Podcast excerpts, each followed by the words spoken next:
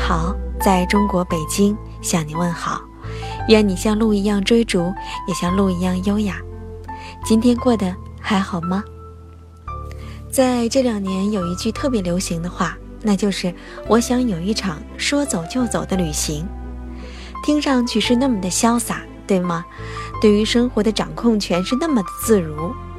但是我今天要和你分享的这一篇来自于 K K 拉雅的文章，题目是“为什么说走就走的旅行大多都是骗人的”。咱们来一起听一听这位作者的观点。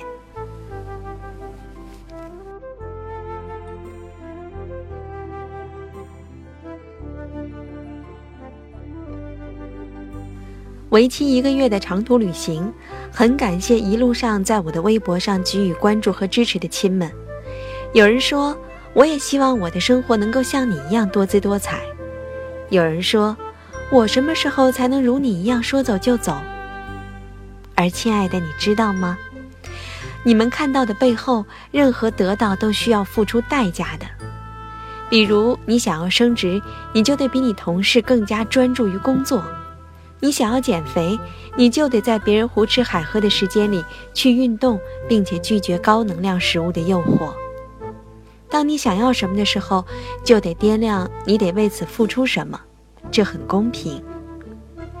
现在很多人都误解了旅行，把所谓的旅行当成了一碗心灵鸡汤。然而你会发现，那些叫嚣着人生至少应该有一次说走就走旅行的人，大多是抽了几天假期飞去诸如丽江之类的小资之地的人。他们在酒吧街上要一杯鸡尾酒，他们说自己是来疗伤的。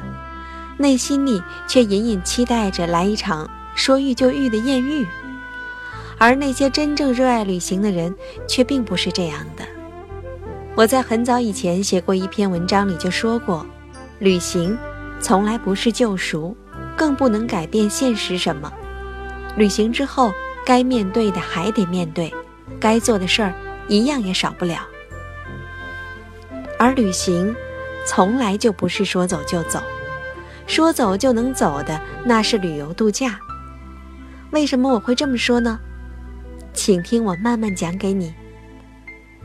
这些年骑行盛行，而一种东西盛行之后，总会带来很多的非议和贬低。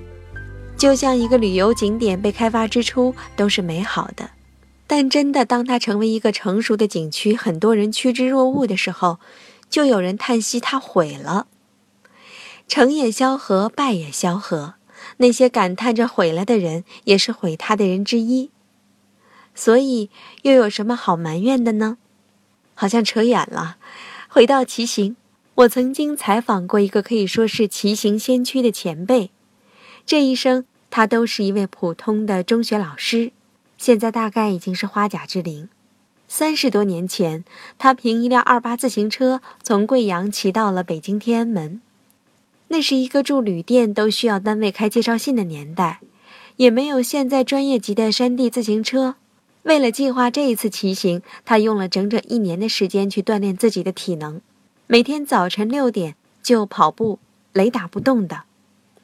我在他发来的老照片上看到他推着自行车站在天安门前的黑白照片，朴实的着装，年轻的脸。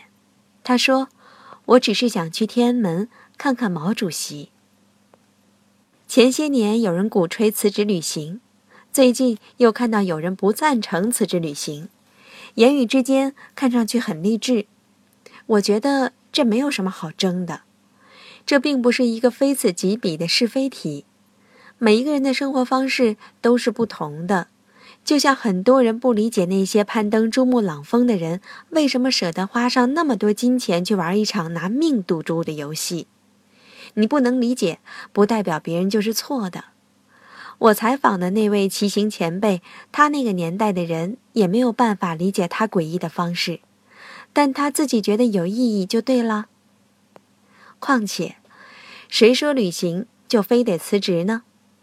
我遇到过攒了很多假期出来旅行的人，或者抽年假时间出来的人，他们每年都要走一个地方，无需放弃事业，也没有耽误家庭。这样不也挺好吗？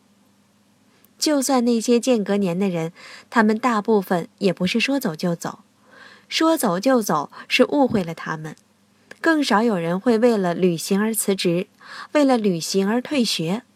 反正我遇到的人不是这样。相反，他们出发之前都很明白自己为什么需要这一场旅行。他们很少会把旅行当作逃避生活的方式，同时很清楚回去后自己将要干什么。我在暹粒的一家旅社里和一个乌拉圭的姑娘聊天，她还是个学生，在大学里学的是医学。她说她很热爱她的专业，并且毕业以后立志要当一名医生。她已经在外面走了四个月。我问她为什么要特意休学出来旅行，是对学校的生活不满意吗？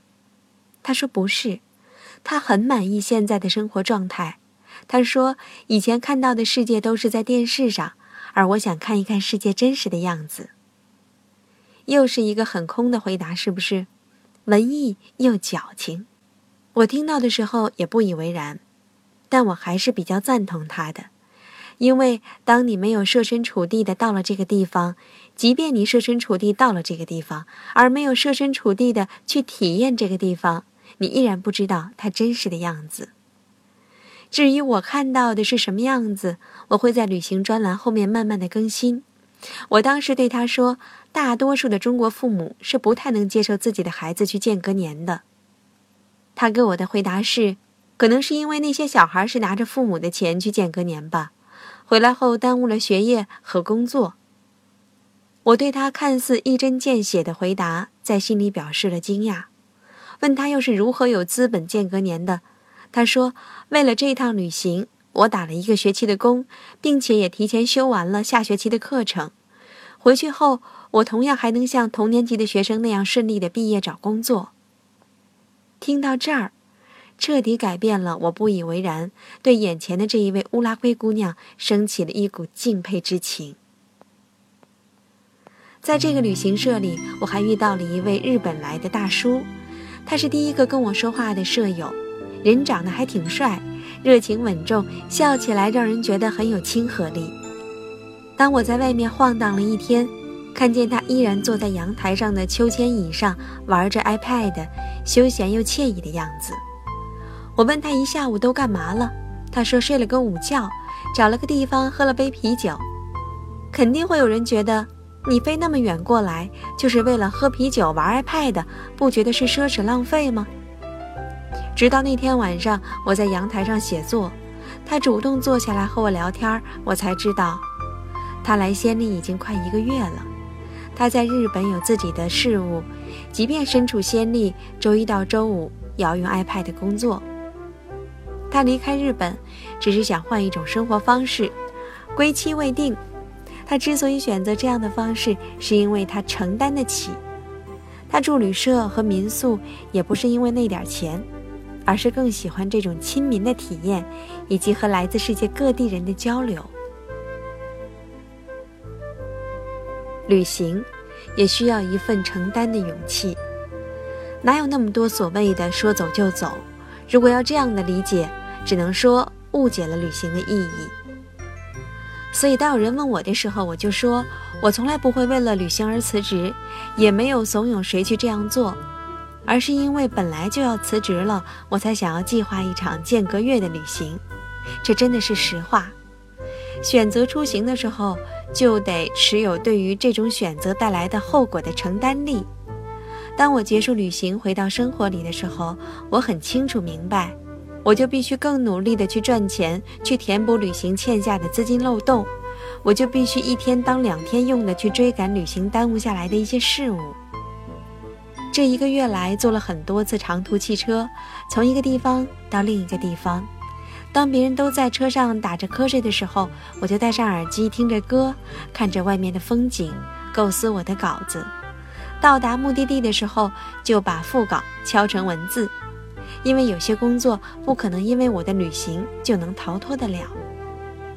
有时候写到深夜睡去，第二天又早起，穿梭于大街小巷。感受着当地的人文风情，累吗？当然累，但我觉得值，这一切就有了意义。时常会听到有人抱怨，有时间的时候没有钱，有钱的时候又没有时间。世界上没有双全法，钱是需要自己挣的，时间是海绵里的水，是需要自己挤的。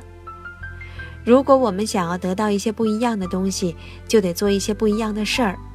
对于旅行，没有什么好鼓吹不鼓吹的。你想安稳，那你就在你的角色里安安稳稳的过。你想要去体验不一样的生活，那你就要准备好应对未来很多不确定的可能。就像我的妈妈，她是一个安分的人。我在北京的时候一直说我出钱让她来北京玩一圈，她就是不愿意。她更宁愿把精力用在吃和养生上。而我爸爸却是一个比较贪玩的人，所以我的下一次出行愿望就是能够带上他。一种选择，一种人生，没有人规定生活必须是什么样的模型。尽量在我们能够的范围里去创造无限的可能。只要你觉得这样的活法有意义，那就有意义。借用茨威格在《人类群星闪耀时》写的一句话：“一个人命中最大的幸运，莫过于在他的人生中途，即在他年富力强的时候，发现了自己生活的使命。旅行如是，工作如是，生活。”亦如是。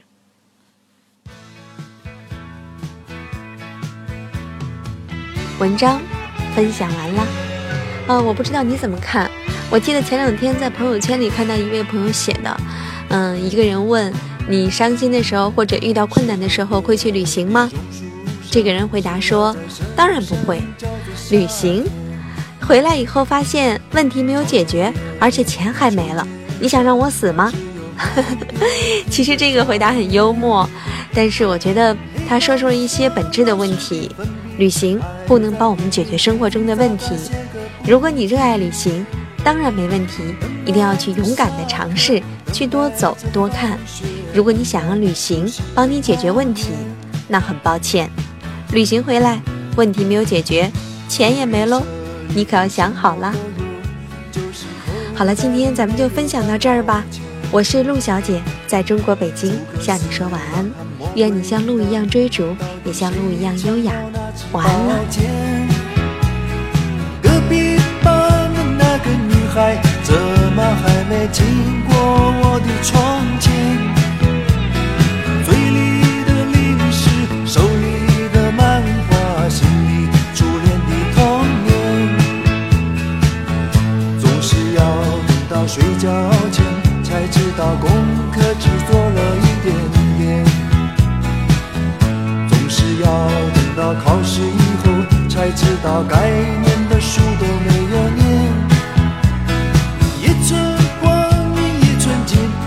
老师说过寸金难买